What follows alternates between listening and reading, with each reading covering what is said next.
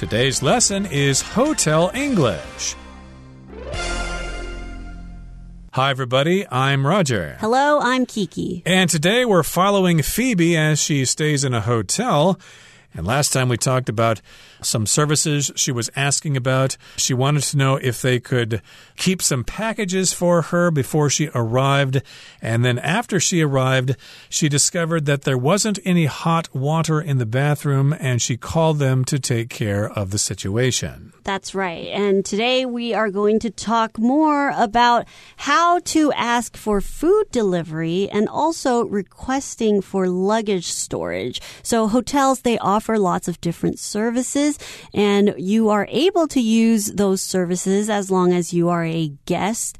And some can happen before you arrive at the hotel and some services are even for after you leave or as you're preparing to leave. So today we are going to learn a bit more about that. So let's listen to the first dialogue. 3. Inquiring about a food delivery. Phoebe approaches a front desk clerk to request assistance. I'd like to order a meal for delivery from a local restaurant, but they only accept orders through their app. However, it requires a local phone number and a credit card for registration. No problem at all. We can definitely assist you with that. Just tell me what you'd like to order, and we'll place the order for you. Excellent. I'd like to order the vegetarian pad thai with extra tofu, please. Sure thing. I'll make the order right away. May I have your room number, please? It's 816. All right, your meal will be delivered to room 816. Thank you. 大家好，第一部分首先来看动词 inquire，为询问或是查询的意思。例如，The traveler went to the tourist center to inquire about some information。旅客到了旅游服务中心，询问一些相关资讯。 或者，Dale inquired about the job that he saw advertised online。Dale 查询了他在网络上看到招聘广告的那份工作。接下来是单字 registration，这个名词的意思是注册、登记或是挂号。我们可以说，New student registration will take place in the first week of the new semester。新生注册将于新学期的第一周进行。又或者是，Dennis's parents came with him to school to help him with class registration。 Dennis 的父母陪他到校，协助他登记选课。在这边补充动词 register。R E G I S T E R register 为注册、报名或是登记的意思。例如，You need to register first before you can read all of the articles on the website。你需要先注册才能阅读这个网站上的所有文章。再看一个例子，Hundreds of people have registered to attend the speech。已经有好几百人报名要参加这场演讲。 接着看到 vegetarian 这个形容词是素食的或是无肉的。例如，There aren't many vegetarian restaurants in this town。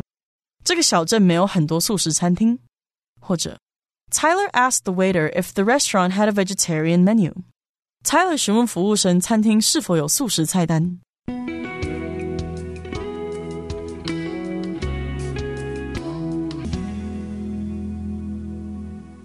Okay, so today we're talking about situation number three. We are inquiring about a food delivery. And of course, sometimes when you're staying in a hotel, you don't really feel like leaving the hotel to go find something to eat, or you don't want to eat the hotel's food or something. So you want to ask about food delivery or a delivery of food and here she approaches a front desk clerk to request assistance. You could also call from your room, but in this particular case, she has gone directly to the front desk in the lobby and she's asking for help. She's requesting assistance. Phoebe says, I'd like to order a meal for delivery from a local restaurant, but they only accept orders through their app. However, it requires a local phone number and a credit card for registration. So we find out that she's not ordering room service. What she wants instead is to order from a local restaurant. But in order to order from a local restaurant, you need to use an app to order. But the app needs a local phone number and a credit card to register for an account in order to order from the app. So registration is basically the act of making a record of something. So if you want to register for something, you need to provide your information, your name, birthday, and other types of information. So in this case, for a food delivery app, for example, you might need to let them know your birthday and possibly your identification and most importantly, a credit card number in order to create an account or to register for an account. And that way you can start to order through the app. Right. So they don't accept orders over the phone and uh, they don't accept uh, orders for cash on delivery or whatever. They need to use an app and maybe she just doesn't want to download that app into her phone and she doesn't actually have a local phone number. It would be the phone number of the hotel and maybe she's going to let the uh, hotel staff there take care of all these arrangements for her. They'll register the information for the credit card so that the food can be delivered. And the clerk says, Hmm, no problem at all. We can definitely assist you with that. We surely can help you with that. Just tell me what you'd like to order, and we'll place the order for you. So, of course, she's also going to probably have to tell them the name of the restaurant and she's also going to need to tell them what she wants to order. And once she provides that information, they will place the order for you. So when you order something from a restaurant or from online, you place the order, you submit the order. So the hotel, they're probably used to a lot of their visitors coming from abroad and needing to use this app to order food. So maybe they have their own account to help their guests. And that's why the clerk just says, Hey, no problem. We will place the order for you. And Phoebe says, excellent. I'd like to order the vegetarian pad thai with extra tofu, please. So without needing to give the clerk any more information, he's just going to place the order for her. And she's very happy about that because all she needs to do is tell the clerk what she wants to order. And in this case, she wants to have a vegetarian pad thai. And what a vegetarian is, is basically a type of dietary option and she only eats vegetables. But some vegetarians, they are able to eat eggs and dairy.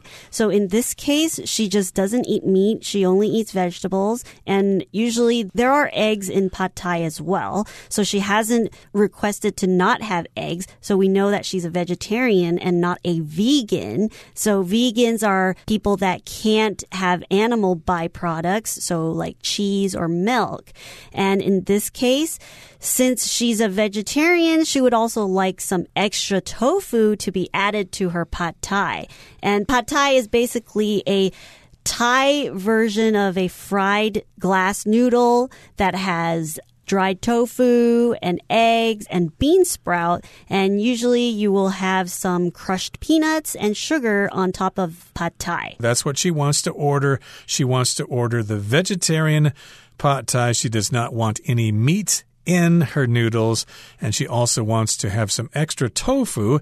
The clerk says, Sure thing, no problem, absolutely. I'll make the order right away. The clerk could also say, I'll place the order right away. And then the clerk has a question May I have your room number, please? Phoebe says it's 816. So she just tells him her room number, and the clerk says, All right, your meal will be delivered to room 816. I will place the order for you and we will send it to your room. You don't have to worry about it. Once your food comes, we will bring it to you. We will bring it to your room. And of course, she's very happy about that because she doesn't need to worry about registering for a local app and she doesn't need to worry about not being able to place her order and she will still be able to get her food right in the comforts of her hotel room. Right. I should say that uh, be careful if you want to order cho tofu because sometimes hotels don't allow you to have that in their rooms because it is so smelly. It might smell up the room. This did happen to me one time when I was traveling to Taidong. My wife wanted to order some cho tofu and the hotel said, no, you can't order that. It's just too darn stinky. Okay, that brings us to the end of the first part of today's lesson. Let's move on now to situation number four requesting luggage storage. Let's find out what this is all about right now. 4. Requesting luggage storage.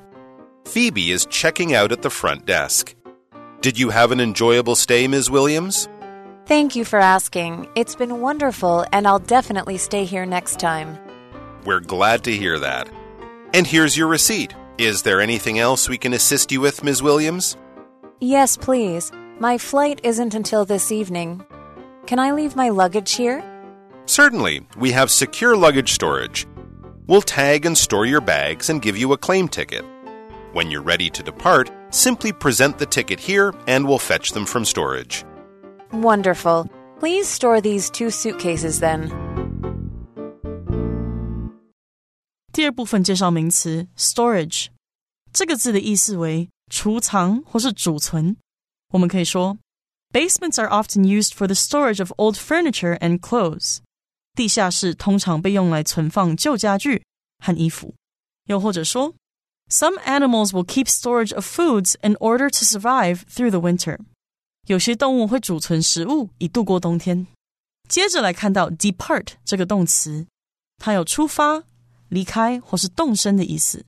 例如，The boat departs at seven o'clock tomorrow morning。那艘船明天早上七点钟出发。或是，George departed to another city and decided to start a new life。George 启程前往另一座城市，决定开始新的生活。另外，在这个字的字尾加上 u r e，就会变成名词 departure，它表示出发、离开或是启程。例如。the flight's departure time has been changed from 8:35 to 9:10. 那班飞机出发的时间已从八点三十五分改到九点十分。又或者是，Our departure was forcibly postponed due to the bad weather. 由于天气恶劣，我们的启程时间被迫延后。最后看到 fetch 这个动词是去拿来或是去取回的意思。我们可以说，If you are cold, I can fetch another blanket for you. 如果你觉得冷，我可以去拿另一条毯子来给你。或是，Lisa was informed by the police to fetch her missing purse。Lisa 被警方通知去取回她遗失的钱包。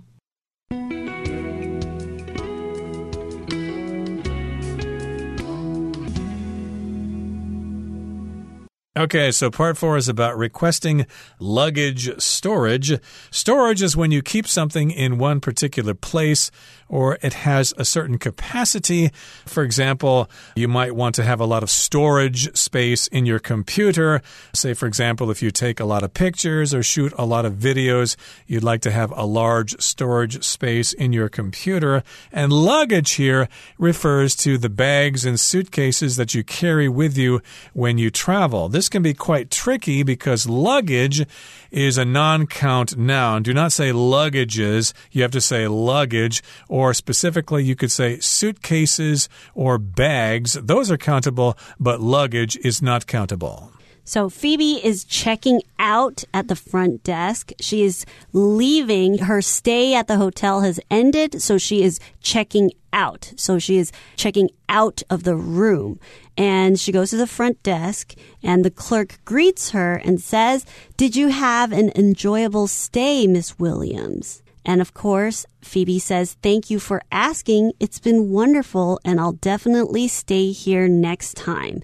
So the clerk wants to find out if everything was very pleasant for Miss Williams, even though they had kind of a rough start. She didn't have hot water, but he wanted to know if the rest of her stay at the hotel was enjoyable and if it was comfortable. And the good news is Phoebe thought that it was very nice of him to ask and that it was a wonderful wonderful experience and she'll come back again next time. It's always nice to know that uh, you had a good experience at a hotel, so the next time you travel to that same city, you can just stay there again and you don't have to worry about finding another hotel. So she says, Yes, I will for sure definitely stay here the next time I travel. And the clerk says, We're glad to hear that. We're happy you enjoyed your stay. And then the clerk hands her a piece of paper, and that just turns out to be the receipt. And so the clerk says, and here's your receipt, a record of your stay, how much money you paid, and it will probably include a listing of all the services that they provided that she needs to pay for like uh, maybe room service or long distance phone calls or whatever. And then the clerk has another question Is there anything else we can assist you with, Ms. Williams? Can we help you with something else? Phoebe says, Yes, please. My flight isn't until this evening. Can I leave my luggage here? So hotels, they will provide this service for free because sometimes travelers, their flights can be after their hotel checkout time. So usually you have to check out of the hotel at 11 a.m., but maybe your flight is at 11 p.m you're not going to carry your luggage around the city or carry your luggage around to continue to do certain errands. You need a place to store your luggage. So a hotel will generally provide this service for free to the guests that have stayed here. You can leave your luggage at the hotel and then come back to pick them up for your flight. Right. This happened the last time my family and I went to Taichung. We had stayed the night before, and the next day we were going to the art museum. But we didn't want to take all our luggage with us to the art museum, so we asked them if we could keep our luggage there. They said, no problem. Absolutely. We will offer that service for you. And we went to the museum and then came back and picked up our luggage later. So here, of course, the clerk says, yes, we have secure luggage storage. We'll will tag and store your bags and give you a claim ticket. That's important because we don't want people coming back and picking up the wrong luggage because sometimes suitcases look almost identical. So when the clerk says will tag your bag, it means that they will place a number or something that is tied around your bag and they will have a part that you can rip off and they will have matching numbers on the part of the tag and the claim ticket. So the claim ticket is the other part of the tag that gets ripped off and given to you when you leave your bags. And that way you can also prove that when you come to get your bag, that it is indeed your bag because your claim ticket has the same number as the number that is on the tag. So this is a good way to keep track of the bags that are being stored and their owners. But so her flight isn't until the evening, so she's probably going to go out and do something during the day, like uh, go to a museum or do some shopping or whatever. And then the clerk says, When you're ready to depart, when you're ready to leave, just present the ticket and we'll fetch them from storage. So depart here just means to leave. And the opposite, of course, is to arrive. So when you're ready to leave, when you're ready to depart, either to head to the airport or when you're ready to depart from the airport on your flight, well, you just present the ticket to us and then we will retrieve the suitcases for you from storage. So to fetch here just means to go get something and bring it back, like uh, when you play with dogs. Here, Fido, catch the stick or fetch the stick. So they will fetch or they will retrieve her suitcases for her from the storage. And of course, Phoebe says, wonderful. Please store these two suitcases then. So just now we talked about the words luggage baggage, and suitcases. And these are all different ways to describe the bags that we use for our travels. And in this case, suitcases are a type of container or a box with wheels and handles for you to keep your belongings in when you travel. So a lot of suitcases, they look the same. And nowadays people try to make their suitcases look more unique by placing different stickers on them. Or in Taiwan, I've seen that a lot of people will use suitcase covers and they will cover their whole suitcase so they don't get somebody else's suitcase by accident. Or you can more easily see your suitcase when it comes on the conveyor belt so you can go grab it and go through customs and be ready to head to your hotel. But again, suitcases are countable, baggage and luggage are not countable, so be careful there. How much luggage do you have, or how many suitcases do you have? And of course, this can be quite difficult when you travel, but still, we wish you the best of luck when you travel, and hopefully, you will have a pleasant stay at whichever hotel you choose to stay in at your destination. Okay, that brings us to the end of our explanation. Let's listen to Hanny.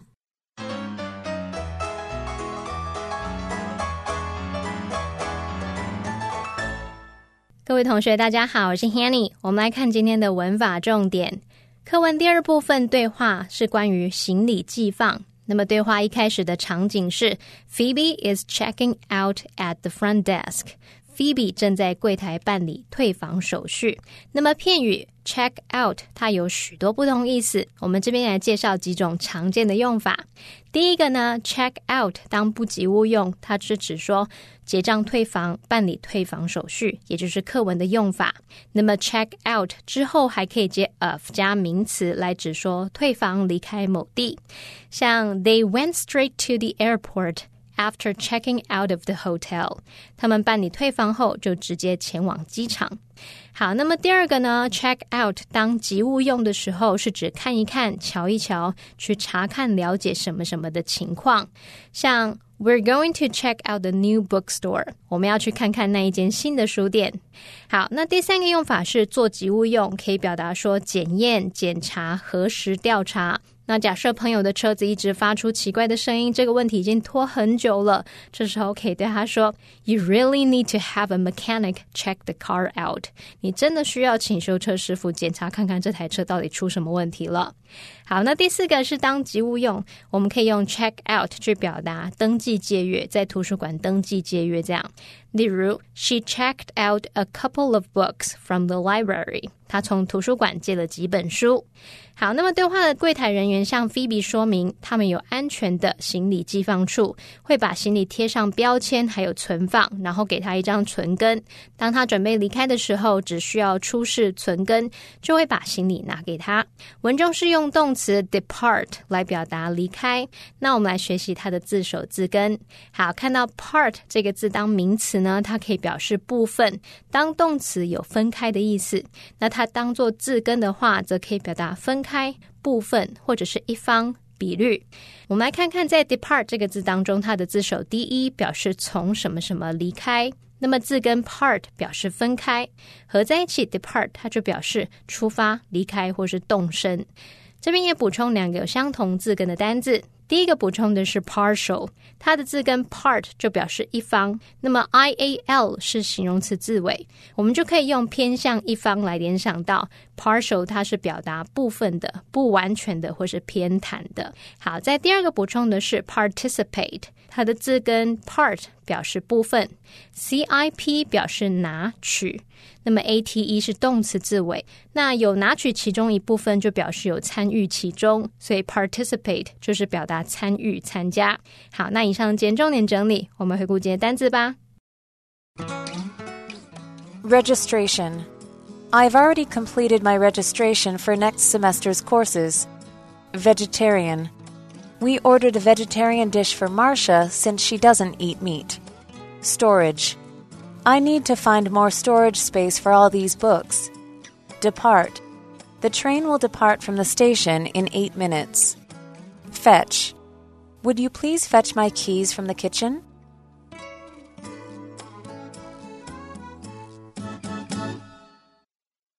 Well, everyone, today's article has come to an end, and I sure hope you enjoy reading along with us. I am Kiki. I am Roger. See, See you, next, next time. time.